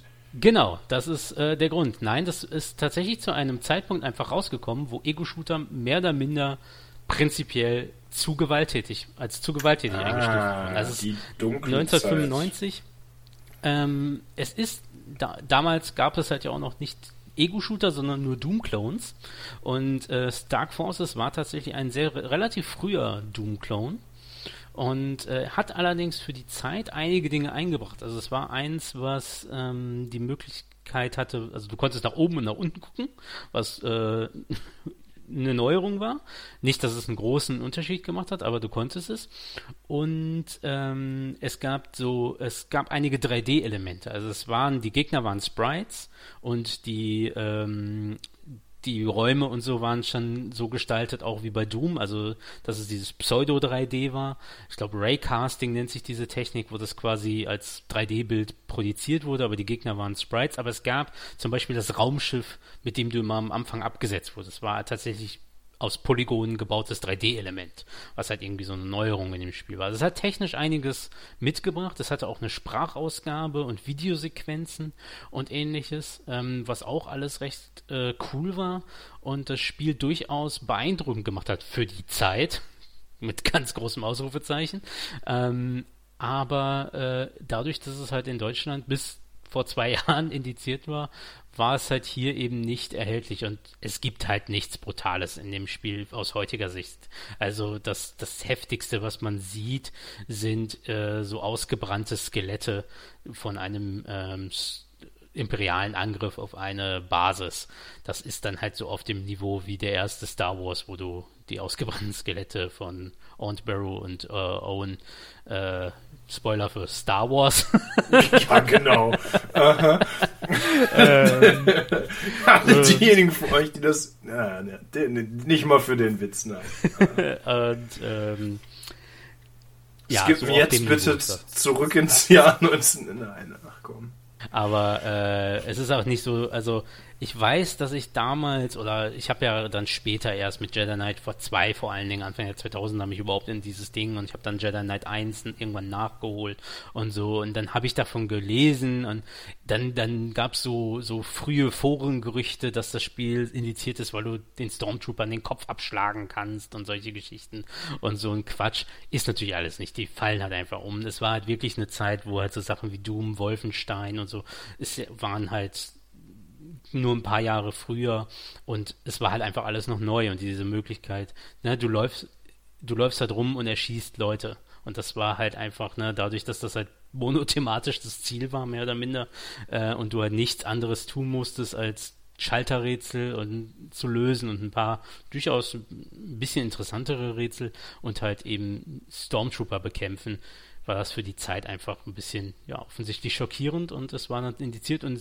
hat niemand quasi jemals beantragt, dass es gestrichen wird, obwohl sich die, äh, ja, die Bewertungen geändert haben. Und es ist dann halt erst 2020 äh, von der Liste genommen worden, weil 25 Jahre vergangen sind und dann halt Dinge von der Liste gestrichen werden.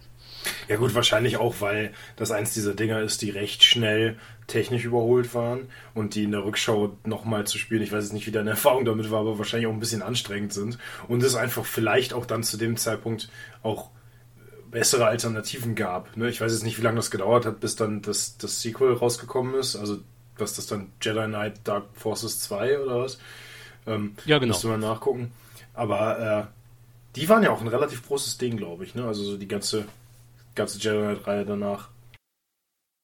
Ja, ne, also über Jedi Knight 2 haben wir ja dann schon äh, relativ schon was technisch dann gesehen. Äh, Dark Forces 3 war, aber das hatte schon international diesen Titel ähm, quasi abgeworfen und genau, Jedi Knight Star Wars Jedi Knight Dark Forces 2, so ist der offizielle Titel, ähm, ist 97 dann rausgekommen, also zwei Jahre später. Und das hat das Ganze halt dann nochmal auch ein bisschen auf einen weiteren Level gebracht. Also das hat dann auch einen Expansion Pack gekriegt und dann kam halt eben Jedi Knight 2, Jedi Outcast, was wenn es ein Dark Forces noch im Titel hätte, dann wäre es Jedi Knight 2, Jedi Outcast, Dark Forces 3.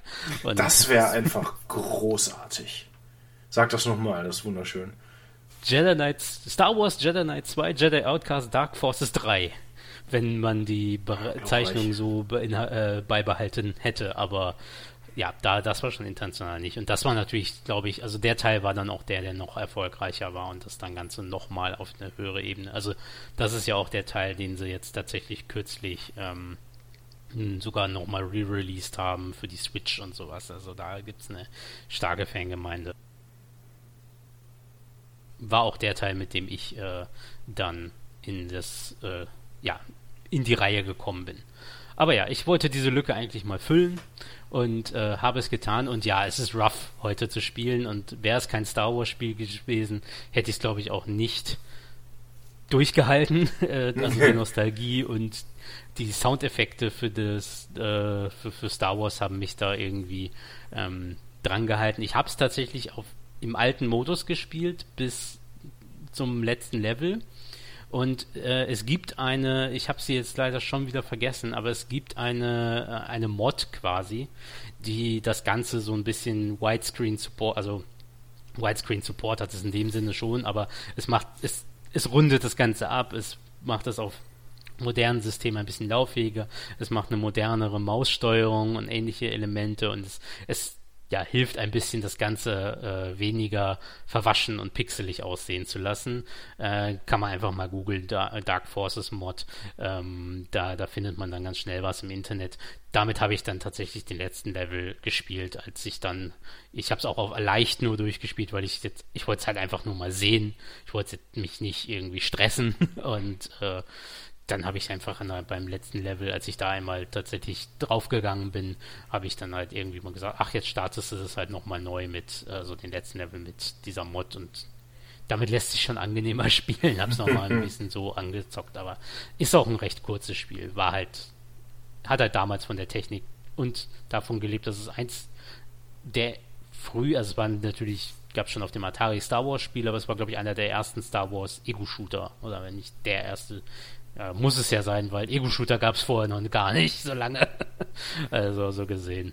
Und es ist durchaus ein, also für die Zeit echt gutes Spiel gewesen. Ähm, ja, heutzutage. Aus Nostalgiegründen. Ja, ich finde es so super interessant, dass du diese ganzen Mit-90er 3D-Erfahrungen so unfassbar schlecht gealtert sind. Ich meine, das wie, das wie Turok spielen, so, ne, heutzutage oder Tomb Raider 1 oder so, ne, also ist ja, ist, ist, äh, kaum durchzuhalten. Ähm, äh, ähm, aber man vergisst dann zeigt gleich, äh, in der Rückschau manchmal auch, was für bahnbrechende Erfahrungen das eigentlich für die Zeit waren. Ne? Also ähm, ich habe es äh, logischerweise nie gespielt, wusste ja nicht mal, dass es indiziert ist. Ähm, aber witzig auch, ne, dass, das, dass, dass so vergessene Dinge dann wieder auftauchen und dann plötzlich nach, nach 25 Jahren oder was äh, dann doch wieder zu haben sind. Müsste man mal gucken, ob gibt es da, gibt es doch bestimmt Listen, die man einsehen kann, oder? Müsste man mal, mal so, eine, so eine Index, müsste man sich den Index einfach mal angucken und schauen, was da so drauf ist, was vielleicht einfach vergessen wurde. Es gibt, jeden, es gibt, auf jeden Fall Listen, wo dann, äh, also irgendwelche Websites, ich kenne es von Filmen, aber das gibt es für Videospiele mit Sicherheit auch, wo Listenstreichungen, also automatische oder ähm, aktive, also du kannst ja auch als, ähm, wenn du Rechte an irgendwas besitzt, sagen, hey, bewertet das bitte nochmal neu. Äh, aus diesen und jenen Gründen möchte ich eine Listenstreichung beantragen. Das machen halt die wenigsten, weil es sich meistens nicht lohnt. Äh, machen manchmal halt bei dem Filmbereich Leute, die das dann re-releasen wollen, weil es irgendwie Fans sind oder kleine Auflagen oder so, aber äh, bei sowas macht das jetzt keiner. Das ist übrigens The Force Engine nennt sich diese, äh, diese Mod. Wenn man die mal äh, sich anschauen will, da kann man dann halt eben ein bisschen höhere ähm, Auflösungen und halt eben moderne Steuerung einstellen, damit das nicht ganz so fummelig ist. Ja, weiß nicht, ob das was ist, was unbedingt dann noch ein Remake braucht, aber ja, eben das, das andere Remake oder was auch immer. Aber wir leben ja im Zeitalter der Remakes und Remastered und Wiederauflagen und so weiter und so fort. Ähm, hatten wir auch, ne? Also äh, im, im, bevor wir angefangen haben, mit on Air zu reden, äh, System Shock hatte durchaus jetzt, äh, ich weiß gar nicht wann, aber da kommt ja durchaus was ähm, wieder. Und äh, ja, aber interessant, dass du nach so, so langer Zeit dann doch eine Lücke schließen konntest. Ist doch, ist doch schön. Ja, es war mir auch ein Bedürfnis, das gemacht. Also ich bin sehr froh, es getan zu haben. Und äh, wie gesagt, der, der Star Wars Nostalgie-Bonus, der hilft halt sehr, sehr. Also es ist eine. Ja, es ist halt auch dieses frühe Expanded Universe Gefühl so. Da war halt alles noch so ein bisschen wild und jetzt ist ja ne, dieses Star Wars Franchise so ein, so ein Moloch an Dingen. Früher war das halt noch so ein, so ein Ding, also auch schon bei Jedi Knight 2 äh, war es halt für mich noch so ein Ding, so, ah, es gibt noch was über die, äh, über den Film und dann gibt es ja noch diese Bücher und Comics und so, das war halt alles so ein bisschen, uh, man kann was entdecken und jetzt ist es einfach so, oh, zu viel Star Wars. ich ja, bin erschlagen. Das ist so, so, so, ein bisschen schade, ne, weil ich weiß ganz genau, was du meinst. Ne? Ich da bin damals auch, irgendwie, als ich dann festgestellt habe, dass es, für mich sind Franchises immer sehr eingleisig. So, ne, also du bist ein Film, du bist eine Fernsehserie, du bist ein Videospiel oder du bist eine Bücherreihe.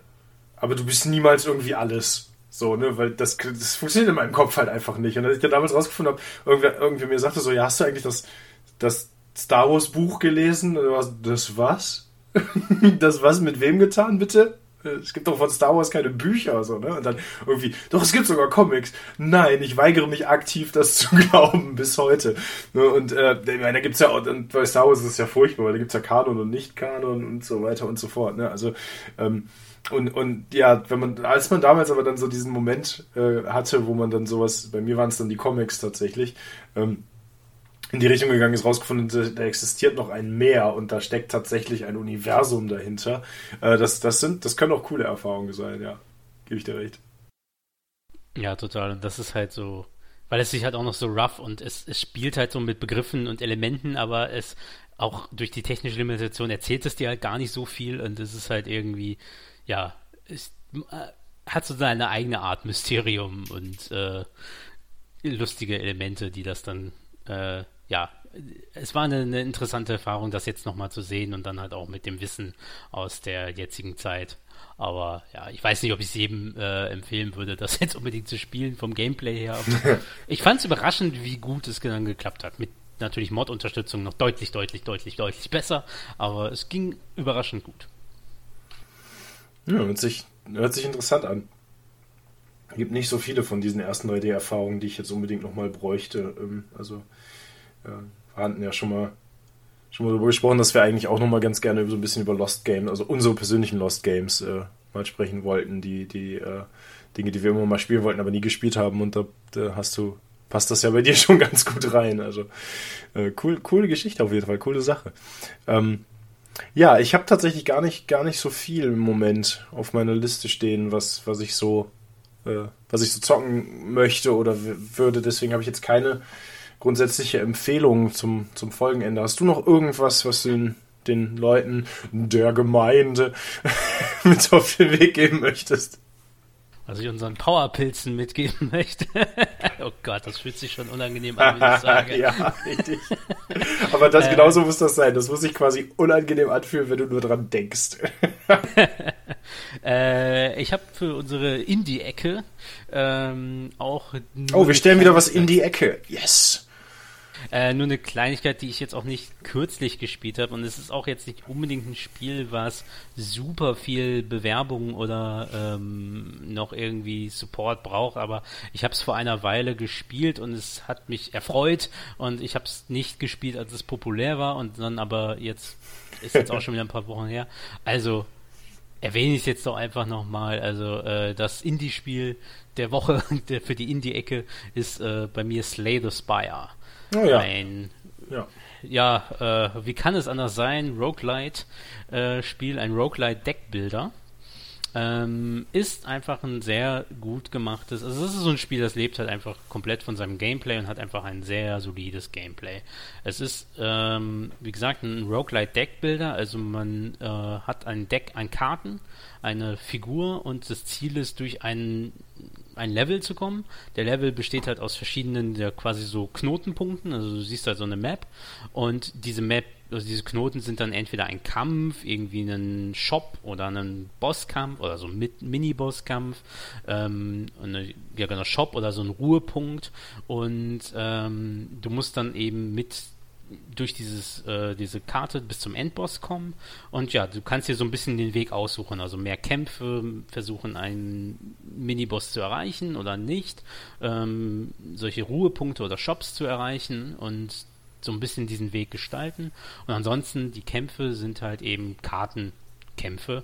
Also du kannst, äh, ne, du hast verschiedene Gegner, die verschiedene Fähigkeiten haben und musst aus deinen Karten äh, mithilfe deiner ja, Energie, was im Endeffekt deine Mana ist, wie es bei einem Magic oder einem Hearthstone oder ähnlich funktioniert, deine Karten spielen und dann entsprechende Kombos machen. Du kriegst pro Kampf kannst du neue Karten hinzufügen, du kannst teilweise alte Karten loswerden für Gold, das du auch beim Kampf äh, kriegst und es gibt natürlich alle möglichen Items und Bonus, äh, ja so Relikte nennen die sich, die dir permanente Boni geben und deine Figur hat auch noch eine äh, grundsätzliche Fähigkeit, die sie mitbringt.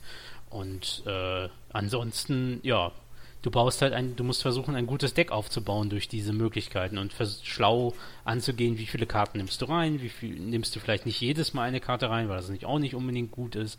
Du musst versuchen, dass die Karten natürlich miteinander Synergien irgendwie entwickeln und du baust hier halt dein Deck. Also es ist im Grunde eine Kämpfen und dafür Booster kriegen, also äh, Karten ziehen und dadurch halt dann versuchen, äh, dein Deck zu verbessern grundsätzlich eigentlich eine relativ ja, ne, banale Logik, aber ist halt einfach unfassbar gut umgesetzt. Das Gameplay ist einfach sehr, sehr süchtig machend. Ähm, ich, es ist knalle schwer, also ich habe es nie geschafft irgendwie. Ich glaube über den, ich bin über den zweiten Boss hinausgekommen und das war's. Ich weiß nicht, wie viel es gibt, aber mehr als das. ähm, aber ich finde, es ist knacke schwer. Ich bin auch nicht so gut darin, so so Decks aufzubauen und Synergien mir zu überlegen und sowas. Aber es ist einfach ein gutes Spiel, war auch entsprechend erfolgreich. Ja, diese Deckbilder sind ja auch so eine, so eine, ähm, so ein Trend in letzter Zeit. Jetzt vergessen, wie dieses ganz düstere heißt, was inzwischen auch irgendwie einen zweiten Teil bekommen hat und, äh, und, und, auch irgendwelche Spin-offs oder so, aber was so auch so hyper äh, beliebt ist, in, hat, ist, ist glaube ich, so ein Vampir-Ding. Das sagt mir jetzt gerade gar nichts. Das Einzige, was ich jetzt kenne, vampirmäßig ist Vampire Survivors, aber das ist äh, kein Deckbilder. Nee, vielleicht, vielleicht meine ich auch was völlig anderes und vertue mich gerade. Naja, ist, ist ähm, gar nicht so wichtig. Also für mich, das, für mich sind so Deckbilder auch ein bisschen hm, nicht so mein Ding, äh, weil ich meistens nicht die Geduld habe irgendwie oder auch nicht die strategische Denken haben. Aber davon habe ich schon ein paar Sachen gehört. Und äh, ist das einfach, ne, Grafik ist unspektakulär, ähm, aber funktionstüchtig, aber das Gameplay, ne? Also wenn man Deckplaner mag und wenn man Bock hat, ist es ne, simpel im ersten Moment und dann saukompliziert, äh, wenn du es halt richtig machen willst. Und ich bin auch nicht gut darin, aber dafür habe ich schon eine Weile gespielt, jetzt aber auch eine Weile nicht mehr. Ja, wenn ihr uns noch was zukommen lassen möchtet an Meinungen, Fragen, Anregungen, äh, Wüstenbeschimpfungen oder Lobeshymnen. Äh, liebe gemeint. ich denke mir bis, nächst, bis zur nächsten Folge irgendwas richtig bescheuertes aus. Oder, ha, wo wir gerade schon dabei sind, ihr lasst uns was zukommen äh, über Social Media Kanäle, nämlich zum Beispiel über Instagram oder Twitter, OneUp, der Podcast. Ähm, und wir hoffen, es hat euch gefallen, was ihr hier hört. Wenn ihr das erste Mal zuhört, dann schaut doch mal zurück. Wir haben inzwischen immer größer werdenden Backkatalog an Folgen über verschiedenste Themen. Also ich glaube, da wird jeder Gamer glücklich. Was denn? Sollten wir als Untertitel von unserem Podcast nehmen. One Up der Podcast. Hier wird jeder Gamer glücklich. Und dann einfach offen lassen, was das bedeutet. Ihr findet uns auf jeden Fall bei den meisten ähm, Podcast-Plattformen, äh, wie zum Beispiel Spotify oder Amazon Music äh, oder auch ähm, Apple Podcasts. Oder aber ihr geht auf das fantastischste was es gibt, nämlich unsere wunderschöne und unvergleichliche Webseite mit Webplayer, mit dem großartig poetischen Titel www.wannapodcast.de Genau. Und in diesem Sinne wünschen wir euch alles, alles, alles Gute. Habt einen wunderbaren Start in die neue Woche. Ähm, passt weiterhin auf euch auf und zockt immer schön. Und äh, wir hören uns auf jeden Fall, wenn nicht wieder irgendwas Unvorhergesehenes passiert, in zwei Wochen wieder am Samstag. Bis dann.